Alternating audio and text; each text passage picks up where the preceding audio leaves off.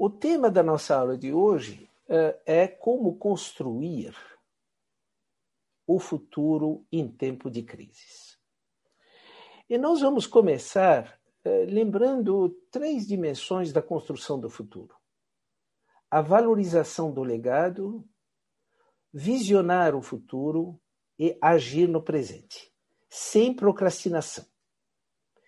E nós vamos então agora visitar quatro museus quatro museus que nos permitem valorizar o legado. O primeiro museu é o Museu Histórico Nacional, onde nós vamos encontrar essa caixa. É uma caixa que foi presenteada pelo Barão de Mauá ao imperador Dom Pedro II em 1874, uma caixa que veio de Londres. O Barão de Mauá viajava com muita frequência e continha amostras de todos os cabos submarinos existentes naquele mundo e naquele momento. Esses cabos submarinos atravessavam os oceanos, e se vocês percebem, o que eles representam são os fluxos dos imigrantes que vinham da Europa para os vários cantos do mundo.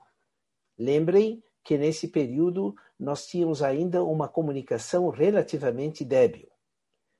Mas a partir da Segunda Guerra Mundial, nós vamos agora do Museu Histórico Nacional do Rio de Janeiro para o Museu Lazar Segal em São Paulo, onde nós vamos encontrar esse quadro que levou três anos para ser desenhado, que é o navio dos imigrantes. Vejam a melancolia desses europeus que estavam vindo para o Brasil, e o Lazar Segal desenhou essa melancolia, essa, essas dúvidas sobre o futuro a ser construído. O que nos leva ao terceiro museu, que é o Museu da Imigração do Estado de São Paulo. São, são três dos quatro museus que nós vamos mencionar, que nós esperamos que vocês possam visitar em grupo com os colegas que integram essa turma de 2021. No Museu de Imigração do Estado, do Estado de São Paulo, vocês vão encontrar essa maleta. Essa é a maleta que o imigrante tinha a possibilidade de levar quando vinha do Japão, da Europa, dos Estados Unidos, dos países do leste, da Rússia, da Ucrânia, estar à memória dessa imigração. E por que, que nós mostramos essa fotografia? É porque nós podemos levar pouca coisa quando nós migramos. Se estamos migrando para uma nova era, nós precisamos decidir com muito zelo e muito cuidado o que nós vamos levar como esses imigrantes que vieram da Europa para o Brasil, ou essas mochilas que representam os venezuelanos que vêm para o Brasil, para a Colômbia, ou os sírios que vêm para a Europa. Então, se aceitamos a ideia que estamos migrando para uma nova era e que somos imigrantes, o que, que nós vamos levar? Qual é o mais importante que nós vamos levar? Isso tem a ver com as, os quatro anos que vocês vão passar na fé de Ribeirão Preto. A importância de valorizar nesses quatro anos essa necessidade de escolha de conhecimentos, habilidades, relacionamentos e valores. Agora, falamos que nós vamos valorizar o nosso legado. O Brasil é um país que tem uma extraordinária tradição de pioneirismo. Nós dividimos aqui no nosso projeto Pioneiros, que foi citado, cinco grandes eras: o Brasil da monarquia, da república, da era Vargas, o Brasil contemporâneo, o Brasil da era digital, que começou essencialmente em 1992 e marcamos 2022 por causa do bicentenário da independência, que vai ser o ano que vocês vão viver o ano que vem, além da independência, será o ano também de uma eleição importante para o Brasil, e no ano de 2021, vocês já devem estar acompanhando os grandes debates sobre a questão da sustentabilidade, a reunião Biden, que vai acontecer no dia 22 de abril desse mês, a COP, que vai acontecer em Glasgow no final do ano, tudo isso faz parte desse Brasil na era digital que nós estamos construindo. Aqui nós escolhemos dois nomes de cada uma dessas eras, para mencionar e para lembrar que crises são e constituem fontes de criatividade, fontes de pioneirismo, fontes de construção do futuro. Luiz de Queiroz e Ermelinda de Souza Queiroz, fundadores da Escola de Agronomia Luiz de Queiroz em Piracicaba. Mas também foram eles que trouxeram, que trouxeram a energia elétrica, foram eles que trouxeram a modernização, a inovação na região de Piracicaba. O Barão de Mauá, que nós acabamos de citar, quando ele trouxe para o Brasil essa modernização através das comunicações, mas também através da energia. Na Primeira República, Francisco Matarazzo, com tudo que ele representou em termos da migração da vinda da agricultura para a indústria. Mas Júlio Mesquita também, fundador de um dos primeiros grandes jornais no Brasil, que é o jornal Estado de São Paulo, e que representa a primeira origem do jornalismo profissional no nosso país. Na era Vargas, o grupo Votorantim, fundado pelo Germino de Moraes, o Roberto Simonsen, esse príncipe entre os empresários, membro da Academia Brasileira de Letras, fundador do IDORT, participou da criação do Centro das Indústrias do Estado de São Paulo, criou a Escola de Sociologia Política, uh, fez com que a cerâmica São Caetano fosse determinante para o surgimento da siderurgia no Brasil. Portanto, nós tivemos aqui no período entre a década de 20 e a década de 30, época de crises, mulheres e homens que fizeram a diferença. Valentim dos Santos Diniz, fundador do Pão de Açúcar, Augusto Trajano Antunes, fundador da Companhia Vale do Rio Doce. E a questão é saber quem serão os pioneiros da era digital? São vocês, alunas e alunos, que vão responder essa pergunta. Aqui nós temos logotipos que vêm exatamente desse período. Vêm da metade do século XX, alguns do início do século XX. Portanto, a mensagem que queremos deixar aqui para vocês, que a crise atual, que é a segunda década do século XXI, ela tem muita semelhança com a crise das duas e três décadas iniciais do século XX. E isso significa que é um momento onde surgem ideias e inovações que vão ser determinantes. Esses logotipos que vocês encontram aqui, a grande maioria deles surgiu exatamente naquele período. Mas temos que falar também de mulheres, mulheres que fizeram a diferença. Aqui nós temos oito mulheres que foram reverenciadas na nossa exposição, que aconteceu no Palácio dos Campos Elíseos, em final de 2019. Nós só vamos citar três delas, porque nós não temos tempo de citar as oito, mas a Veridiana Valéria de Silva Prado, que foi uma grande empresária e, ao mesmo tempo, uma grande animadora cultural em São Paulo, viveu exatamente na transição do século XIX para o século XX. A irmã Dulce, que fundou um movimento operário, mas também de grande solidariedade e obras sociais, ela nascida em 1914 e indo até 1992. E a Dorina, Dorina Novil, que ficou cega aos 17 anos e foi a grande liderança que uh, criou no Brasil a consciência sobre a importância do ensino para cegos. O que nos ensinam essas pessoas? Quais são as lições que retiramos quando estudamos esses pioneiros do século XIX para o século XX, todos eles florescendo em plenas crises, inclusive crises sanitárias, como foi o caso do Oswaldo Cruz, como foi o caso do Adolfo Lutz, como foi o caso da fundação do Instituto Butantan, todas essas instituições, o Instituto Pasteur, nasceram em plena crise e hoje são aqueles que procuram trazer respostas para a crise sanitária que nós estamos vivendo. São cinco lições que vamos retirar dessas pioneiras e dessas pioneiros que queremos compartilhar com vocês. Primeiro, fazer da adversidade um patrimônio para uma vida significativa, valorizar o conhecimento dos outros para alcançar a sabedoria, se tornar arquitetos de novos horizontes e construtores de pontes numa sociedade polarizada, harmonizar a lógica de resultados com a lógica de valores e conciliar o tempo da urgência com o tempo da relevância. Eu vou me aprofundar na terceira dimensão, porque ela resume as demais. A adversidade não deve ser vista como algo negativo.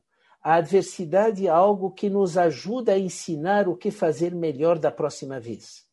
A mesma coisa o conhecimento que adquirimos dos outros. Mas o que se espera de cada aluna, de cada aluno da nossa fé de Ribeirão Preto, é que sejam pessoas ao mesmo tempo dotadas de conhecimentos, mas que ao mesmo tempo sejam pessoas capazes de visionar um futuro melhor e que sejam verdadeiros arquitetos de novos horizontes e construtores de pontes numa sociedade fragmentada. Para isso, é preciso se inspirar, por exemplo, no Código de Ética da USP, e saber sempre nem procrastinar, mas ao mesmo tempo combinar o que nós chamamos do tempo da águia com o tempo da coruja. A águia que responde rapidamente, a coruja que reflete antes de agir. Vamos seguir agora, e antes de passar para o futuro, porque nós estamos falando do passado, eu me permito aqui, especialmente fazendo uma reverência ao pessoal de contabilidade e de finanças, lembrar o conselho ouvido pelo guarda-livros Irineu Evangelista de Souza, futuro Visconde de Mauá, do seu primeiro patrão, que foi Pereira de Almeida. O que disse ao uh, futuro Barão de Mauá, ele disse: sonhos só valem se as contas estiverem certas. Portanto, se de um lado os presentes são verdadeiros construtores de futuro, se vocês são, ao mesmo tempo, pessoas que vão uh, construir pontes, o que se espera de vocês, como egressos de um curso de administração, contabilidade e economia, que lembrem sempre, nos seus projetos de empreendedores ou como integrantes de instituições, empresas, ONGs, eventualmente outras empresas eh, que sejam uh, da atividade industrial de serviços, que os sonhos só valem se as contas estiveram certas. Agora nós vamos para o futuro. E nós vamos para o futuro visitando o nosso quarto e último museu, que é o Museu do Amanhã. Eu recomendo fortemente, quando esse distanciamento social terminar, é que vocês organizem um grupo de alunos da Fé de Ribeirão Preto e podem ir de ônibus ou de carro e irem para o Rio de Janeiro para visitar o Museu do Amanhã. O Museu do Amanhã é um museu que mostra os novos limites ainda não definidos do conhecimento. E isso me leva a, antes de prosseguir, falar do paradoxo do conhecimento que vocês vão enfrentar na Universidade de São Paulo. O círculo pequeno é o conhecimento que vocês trazem para a Universidade de São Paulo. O ciclo maior é o ciclo que vocês vão levar quando estiverem terminando o vosso curso. Qual é o paradoxo? É que quando vocês estão entrando na universidade, que é o círculo pequeno, a circunferência, portanto, a fronteira desse ciclo é a fronteira com o desconhecido que é, é uma fronteira menor do que aquela que vocês vão ter quando vocês vão sair da universidade. Portanto, o paradoxo do conhecimento é que mais nós sabemos, mais aumenta a nossa fronteira com o desconhecido. Portanto, em vez de nós sentirmos que conhecemos tudo, pelo contrário, mais aprendemos, mais nós nos encontramos em contato com o desconhecido. Daí a importância dos valores e daí o risco do fundamentalismo que se finca num livro, numa crença, num inimigo. O que se espera de um egresso de uma universidade é essa visão universalista, onde desenvolve um conhecimento, toma consciência do conhecimento que ainda pretende adquirir e decide, como numa letra pi, ter uma visão de conjunto e, ao mesmo tempo, se fincar em algumas especialidades numa vida cada vez mais longa, já que a esperança de vida tende a aumentar. No Museu do Amanhã, nós vamos encontrar não mais aqueles cabos submarinos que o Visconde de Mauá presenteou o imperador, mas nós vamos encontrar as fibras óticas, nós vamos encontrar a comunicação por satélite, e aí nós vamos encontrar as novas fronteiras na ciência e tecnologia do século XXI, que, de alguma forma, são soluções, mas também elas são causas de muitos riscos. A vinda desse vírus de uma das áreas da China para a Europa, para o Brasil, essa variante brasileira que está agora se disseminando pelo mundo, ela em grande parte decorre dessa revolução tecnológica que gerou uma mobilidade nunca antes vista na história da humanidade.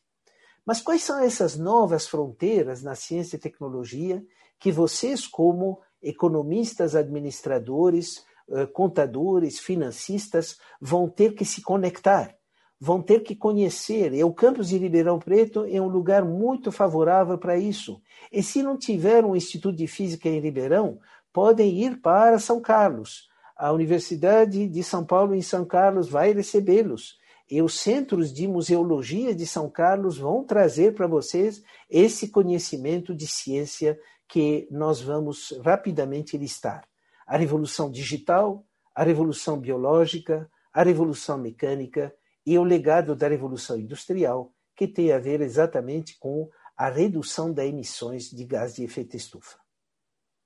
Agora, para entender o passado, estudar o presente e construir o futuro, que essa conexão da nossa aula, que nós estamos já quase na metade, indo para a conclusão, o que eu sugiro é que cada um, quando tem que pensar passado, presente e futuro, pense nessas cinco grandes dimensões: a demografia, a geografia, a tecnologia, a ecologia e a economia como resultante e não como origem daquelas cinco dimensões. Demografia. Vamos lembrar dois números. Década de 70, 90 milhões de brasileiros em ação. Era o campeonato do mundo, éramos 90 milhões de brasileiros, hoje somos 210 milhões de brasileiros, praticamente cinco décadas depois. Não há país no mundo que enfrentou essa evolução demográfica com essa velocidade em cinco décadas levando em conta ainda que nós invertemos a relação urbano-rural. Nós éramos um terço de urbanoides, hoje nós somos dois terços de urbanoides. Isso significa que aqueles 30 milhões viraram quase 160 milhões num período de 50. A nossa geração, meus caras alunas e meus caros alunos, nós fizemos muito, mas não fizemos o suficiente não fomos capazes de antecipar essa extraordinária evolução. Parte dela em função da reprodução, mas parte dela porque o Brasil foi generoso, recebendo imigrantes, como aliás todos os países que cresceram, que se beneficiaram da imigração que veio dos vários cantos do mundo. A nossa geografia continental, e lembremos a nossa Amazônia, que representa dois terços do nosso continente. A responsabilidade que todos temos com relação à Amazônia, suas cadeias setoriais, a preservação da natureza, o bem-estar da sua população, os 28 milhões de habitantes que moram naquela região, as comunidades ribeirinhas, esse extraordinário patrimônio que o Brasil é responsável, mas que também deve ser levado em conta o impacto que esse patrimônio gera em escala mundial sobre a estabilidade climática, tanto da América do Sul como também das várias outras partes do mundo. Sem falar do Gulf Stream, que vai levar águas mais temperadas para os extremos do nosso planeta.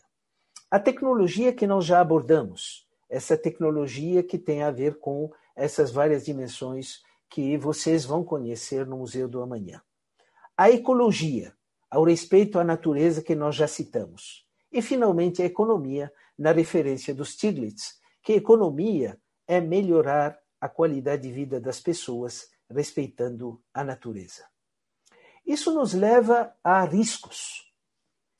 E uma forma de ver a responsabilidade dos egressos de uma feia são aqueles que têm a capacidade de analisar riscos, calcular o custo da inação, se nada for feito, qual vai ser o custo, e propor soluções e implantar soluções através de políticas públicas. O que quer dizer uma política pública? Uma política pública significa olhar o entorno com conhecimento científico, identificar uma estratégia apropriada, definir métricas de monitoramento e escolher lideranças capazes de colocar em prática essa política pública. Agora vejam os desafios que o quase 200 ingressantes na fé de Ribeirão Preto têm pela frente. Vejam as oportunidades de realização profissional que cada uma das ingressantes dos ingressantes tem pela frente. Vejam os riscos sanitários, que não só só de saúde, mas que envolvem toda a questão da logística e toda a questão da gestão da política pública. Os riscos políticos, que vão se aguçar, e no ano que vem temos uma eleição importante. Os riscos econômicos, como conciliar as várias crises enfrentar a crise sanitária, mas ao mesmo tempo manter a economia ativa. Os riscos tecnológicos, que nós já mencionamos, com as consequências que eles têm, inclusive com o uso inapropriado das redes sociais, na medida que eles fragmentam em vez de gerar consenso. Os riscos ambientais, que nós todos estamos acompanhando em escala mundial, em escala local e dentro de cada município, quando nós temos dejetos mal administrados ou uma destruição irrecuperável da natureza. E, finalmente, os riscos geopolíticos, com a importância hoje de acompanhar quatro grandes polos. Me refiro a Washington, Bruxelas, Beijing e Londres. Washington, em função do plano de recuperação econômica que nós estamos hoje testemunhando e que, novamente, eu repito, no dia 22 de abril haverá uma reunião de 40 líderes mundiais para discutir o futuro do Acordo de Paris. Bruxelas, por ser a sede da União Europeia, com tudo que ela representa nesse chamado Plano de Retomada Verde. Beijing, que acaba de adotar o quinto plano de desenvolvimento, um plano definido pelo Partido Comunista e que prevê para os próximos cinco anos uma transformação, uma migração para uma economia verde. E por que mencionamos Londres? Londres, porque Londres quer ser ao mesmo tempo uma capital das finanças verdes, mas também Londres hoje é que está preparando a reunião de Glasgow, que vai ser a reunião da COP26, quando haverá uma discussão sobre o chamado artigo 6 do Acordo de Paris sobre a alocação de recursos entre países desenvolvidos e países emergentes para a transferência de recursos no sentido de proteger a natureza. Seria difícil ir para a conclusão desse nosso convívio sem falar da Agenda 2030.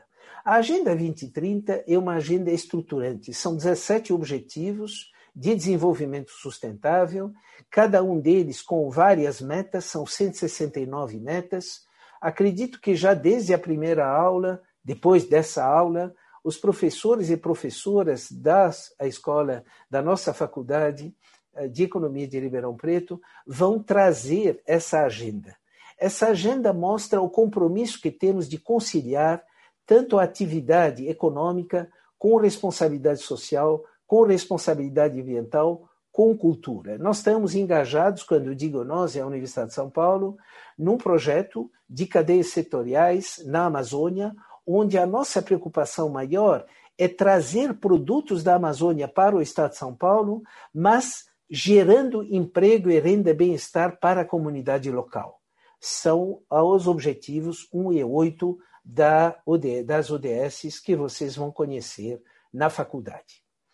Outro conteúdo que vocês vão conhecer, porque 22 e 23 de abril está aí, e isso estará nas mídias, que é o Acordo de Paris e a contribuição que o Brasil assumiu na, uh, em, em dezembro de 2015, que foi ratificado pelo Congresso Brasileiro em janeiro de 2016.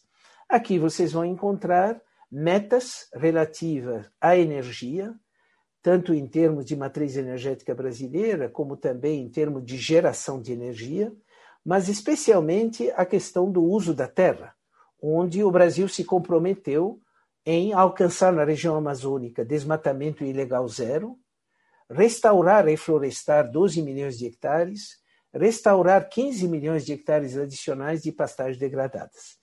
Alguém pode dizer, mas será que temos o conhecimento sobre isso? Será que é viável alcançar essas metas?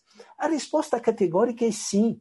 Um dia, quem sabe, vocês vão visitar o campus de Piracicaba e vocês vão ver lá um laboratório de uh, florestas tropicais dirigida pelo professor Branca Leão e vai mencionar para vocês o quanto isso é viável, desde que tenhamos uma estratégia adequada, métricas de monitoramento, uma liderança apropriada para que o Brasil possa cumprir as metas que foram assumidas em 2015 para serem alcançadas até 2030. Eu já estou começando a conclusão com uma pergunta. Nós estamos indo para um novo normal, para uma aceleração de tendências ou para uma nova era em construção? E a resposta é que a partir de 2020, que foi o ano passado, vocês são a geração 2020, vocês se prepararam para entrar na universidade, vocês são quase 200 alunos que entraram na FED de Ribeirão Preto, mas eu peço para vocês lembrarem que algo em torno de 1.200 alunos queriam entrar na FED de Ribeirão Preto e não entraram. Nós tínhamos uma relação de candidato-vaga de oito candidatos para uma vaga. Os 180 poucos alunas e alunos que entraram na turma de 2021 ocuparam as 187 bolsas que o contribuinte paulista está oferecendo a cada um de vocês, depositando em vossas mãos a responsabilidade de ajudar a sociedade paulista e brasileira a enfrentar os seus desafios. Portanto, os 1.200 alunos que não entraram, veem em vocês aqueles que tiveram a melhor qualificação dentro das especificidades de cada um, para enfrentar as crises. E a partir de 2020, são múltiplas crises que foram desencadeadas num contexto de profundas transformações. Tanto transformações no Brasil, como nas relações internacionais, e que evidenciaram essa interdependência. A crise sanitária mostrou que nós somos todos interdependentes não há a possibilidade de cada um ver os seus próprios interesses e dizer meus interesses primeiro. Não. Os meus interesses são também teus interesses, porque nós somos todos interdependentes. O futuro global combina uma veloz aceleração de tendências a caminho de uma nova era em construção e que vocês, hoje, entrando na fé de Ribeirão Preto, nos próximos 80 a 90 anos, vocês vão testemunhar essa era que vocês estarão construindo. Uma construção que demanda arquitetos de futuros, vocês, imbuídos de humildade, coragem e resiliências. Humildade para aprender sempre com o outro. Coragem para tomar decisões na incerteza. Resiliências imbuídas de valores humanos para enfrentar os desafios. Portanto, forjar uma liderança, e vocês vão forjar essa liderança não só na sala de aula, nós, professores da Universidade de São Paulo, sempre procuramos fazer com que os nossos alunos estejam engajados tanto na vida acadêmica, no movimento estudantil, em movimentos das organizações sociais. Não é preciso procrastinar isso para depois do, da formatura. É possível agir já. Isso significa desenvolver a capacidade para enfrentar rupturas com humildade, coragem e resiliências, como dissemos, diante dos fatos, para quê? Para iluminar caminhos que levam à construção do futuro. Cada um de vocês representa uma luz para sua comunidade na construção do futuro, integrando uma das melhores universidades do mundo uma das melhores universidades da América Latina, uma das melhores universidades do Brasil, vocês passam a ter essa responsabilidade de iluminar caminhos para os outros que estão procurando esses caminhos para a construção de um futuro melhor. Agora, seria difícil terminar sem falar da universidade. E falar da universidade começa por um conceito de universidade. O que é a ideia de universidade? A universidade não é uma escola comum. Karl Jaspers talvez melhor descreveu o que é uma universidade. É uma escola especial, em que o estudante participa ativamente da pesquisa, adquire a disciplina intelectual e a educação que permanecerão com ela e com ele pelo resto da sua vida. É aquela escola ideal em que os estudantes pensam de maneira independente, ouvem criticamente e são responsáveis perante si mesmo. Isso me lembra a história da mãe do Prêmio Nobel de Física que perguntaram para ele: "Mas o que te fez esse grande cientista que ganhou esse Prêmio Nobel?" Ele disse: "Foi minha mãe." Aí perguntaram, mas como foi tua mãe? Ela disse sim, quando eu voltava da escola, ela não perguntava o que eu aprendi de novo na escola. Ela me perguntava: Você fez uma boa pergunta hoje? A saber fazer pergunta é a capacidade do cientista. É aquele que pensa de forma independente.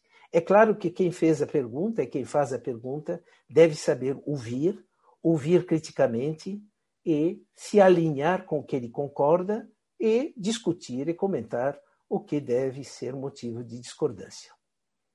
Quais são os valores e princípios inerentes à ética universitária?